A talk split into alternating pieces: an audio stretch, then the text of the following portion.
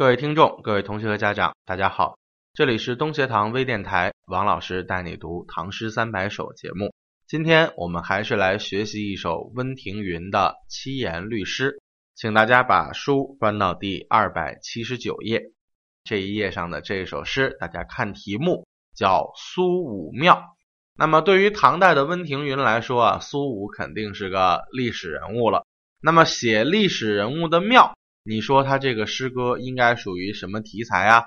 基本上我们可以断定，这是一首咏史怀古诗，怀念的应该就是这个著名的历史人物，叫苏武。那么苏武这个人物在我们的历史上是有定论的。苏武牧羊十九年，宁可死了也不投降，所以来表达一种爱国的气节，这是一个典型的爱国的榜样。那么。作者在这儿呢写这首《苏武庙》，倒并没有着重的去歌颂他的爱国，而是在他的这段十九年蹉跎的历史中间，主要抒发了一种时光蹉跎、白白老去的这样的一种壮志难酬之心。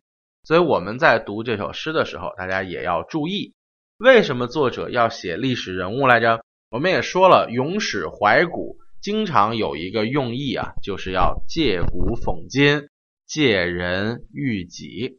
所以这个时候啊，这个温庭筠啊，我们也要知道，他本人也是一个怀才不遇的人，所以难免在这个时候想起苏武，就和他有一些同病相怜。这可能也是我们在读作者的诗歌的时候，去探究他写作背后的目的的时候，需要去关注的。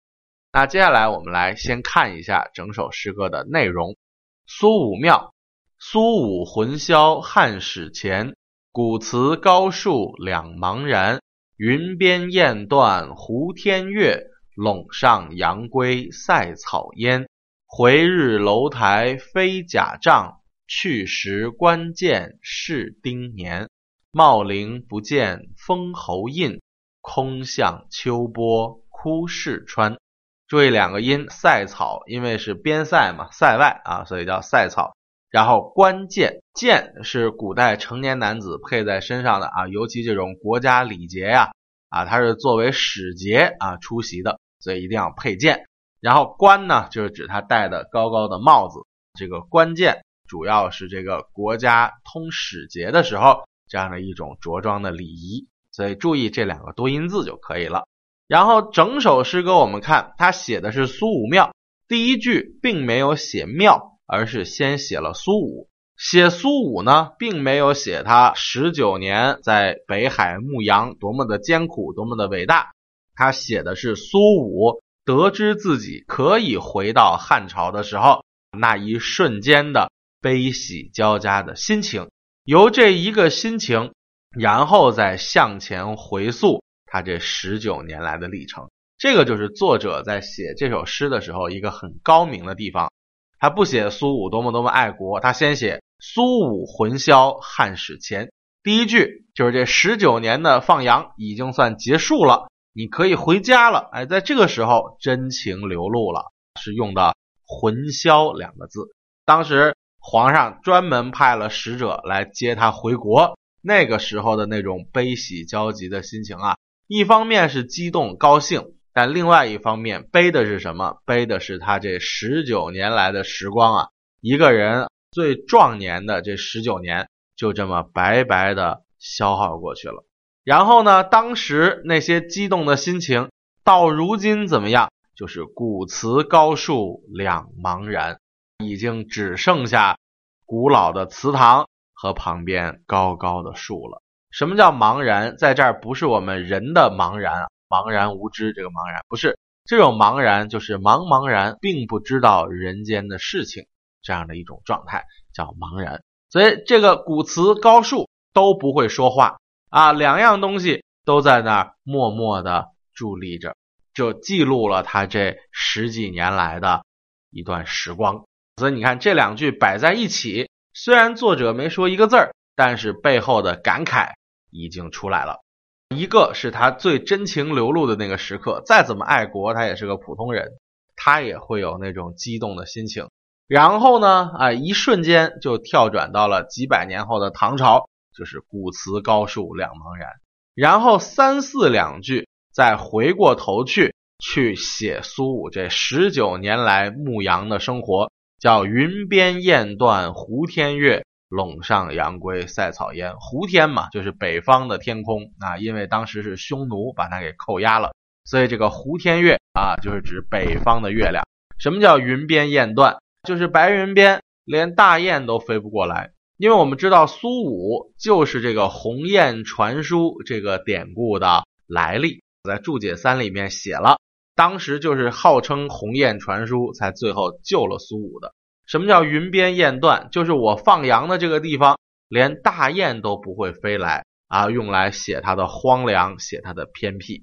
所以云边雁断胡天月，陇上羊归塞草烟啊，这两句就是在整体的描述苏武这十九年来。过的是怎么样的一种艰苦的、寒冷的、孤独的这么一种生活？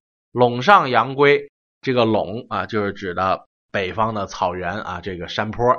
然后呢，阳归呢，放的这些羊就回来了。然后呢，这个草啊，因为有这种潮湿的空气呀，然后上面就蒙蒙的起了这个雾气，这就是所谓的陇上阳归塞草烟，去形容这种荒凉的感觉。所以这两句啊，已经在描写苏武牧羊的那个环境的艰苦了。然后五六两句再来写他为了坚持祖国的气节，他是付出了怎么样的代价？叫回日楼台飞甲帐，去时关键是丁年。这个甲帐我们可以看注解，就是汉武帝在宫中设置的这个珠光宝气的这个帷帐。所以这个。甲帐就代指汉武帝，叫回日楼台飞甲帐。等回国的那一天，这个皇宫里面已经不再是当年的样子了。所以这个时候，这个意思就是汉武帝已经死了。因为苏武他出使匈奴的时候还是汉武帝年间，回来的时候武帝都死了，已经变成下一任皇帝汉昭帝了。所以叫回日楼台飞甲帐，把皇上都给耗死了。你说苏武这个心？是不是很坚定？然后去时关键是丁年，这个时候他发出了感慨：当年走的时候还是一个青年男子，回来的时候头发胡子都白了。所以他不说回来时候是怎么样，他说去的时候还是个年轻小伙子。这个丁年大家要注意，就是我们今天说的抓壮丁的那个壮丁，因为古代的男子啊，二十岁算成年，成年之后你就可以作为劳动力去征召你服劳役了。所以这个称之为叫丁啊，能够服劳役的成年的壮年的男子称之为丁。呃，去的时候配着剑，带着冠，还是非常精神的一个小伙子；回来的时候已经变成一个罗锅老头了。所以这叫去时关键是丁年。这两句你看，先写回来，再写去的时候，是不是时间上是个反顺序啊？这跟我们之前学的那个李琦的《朝闻游子唱离歌》。昨夜微霜初渡河是一样的，先写今天早晨，后写昨天晚上，这是倒叙时间，那也称之为叫逆晚法，唯其倒叙时间，才能更看得出来这十九年的艰难。回来的时候，当年的皇上都已经死了，去的时候还是一个年轻小伙子。你看这两句一说，是不是让人感到一种物是人非的这种感慨呀？那么这十九年啊，就献给国家了。白白的荒废了，最后怎么样？叫茂陵不见封侯印，国家也并没有给他配得上的奖赏。茂陵呢？我们看注解，这是汉武帝陵墓的名字，所以茂陵也是指代汉武帝。说人已经死了，都已经变成一个土堆了，那也没有看到给他封侯的奖赏，叫不得封侯之赏，叫茂陵不见封侯印。那你这十九年为了国家。白白的献出了自己的青春，最后没有得到一点点的回报，就叫茂陵不见封侯印，空向秋波哭逝川。这个逝川看注解跟《论语》的典故有关，说的是像时间啊，像流水一样流淌着，所以呢，这个逝川就是流逝的岁月，只能向着滚滚的波涛，却哀叹自己失去的时间。失去的岁月了，所以你看这个感慨是非常深沉。空向秋波哭逝川，他并没有这个给我们拔高啊，说你看苏武是多么伟大呀啊！苏武回来的时候说啊，因为我爱我的祖国，所以我坚持十九年不算什么，再让我坚持十九年，我还能坚持啊，这个就显得很假。但是温庭筠他找到的是苏武非常真实的这一面，就是十五年回来了，皇上也死了，也没有给我任何的说法。我这一十九年爱国是爱国了，但是最后也只能哀叹自己的岁月、自己的青春已经白白的流逝了。那为什么温庭筠要用这样的角度来写苏武这个我们一般认为是爱国楷模的人？很简单，因为温庭筠自己就怀着一颗。怀才不遇的心，二十几岁第一次去考进士。当时其实温庭筠是很有才的一个人，但是爱作死，说话呢经常得罪当官的。包括他在考场上有一个特别不好的习惯，特别喜欢炫耀自己的才华，写完自己的作文还要替别人写。据说有人记载说，温庭筠最夸张的在考场里头同时替八个同学答卷子，同样的作文题写八份。那你说这样子，你算扰乱考场纪律啊？所以就把他赶出去，除名了啊！你考上也算你没考上。后来从二十几岁一直折腾到五十岁，好不容易中了进士，然后怎么样呢？也没派给他什么大官，蹉蹉跎跎的这一辈子就死了。所以在他看到苏武庙的时候，想起这些蹉跎的时光和岁月，自然就会发出“空向秋波哭逝川”。这样的感慨啊，时间呀就这样白白的流走了。所以这个诗歌呀，更像是温庭筠晚年所写的，去感慨自己老大不小、一事无成的这样的一种状态。借着一个历史人物，也写出了自己和他同病相怜的那一方面。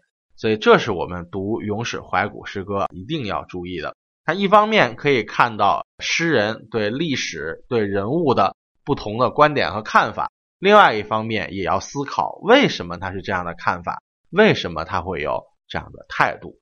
所以这首诗就是如此。如果大家还想读呢，就是温庭筠类似的作品，还有一首也有点像，叫《过陈林墓》。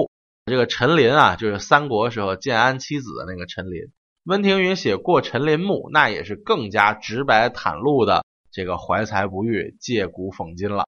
就在写自己什么“此刻有灵应使我，霸才无主使联军”，完全是一副同病相怜的状态。所以，这样的不同的诗歌，我们一起放在这块读的时候，也更能够彼此参照，更好的去理解诗人自己。节目的最后呢，我们还是来回顾一下整首诗歌的内容。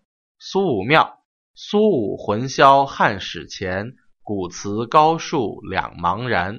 云边雁断胡天月，陇上阳归塞草烟。回日楼台飞甲帐，去时关键是丁年。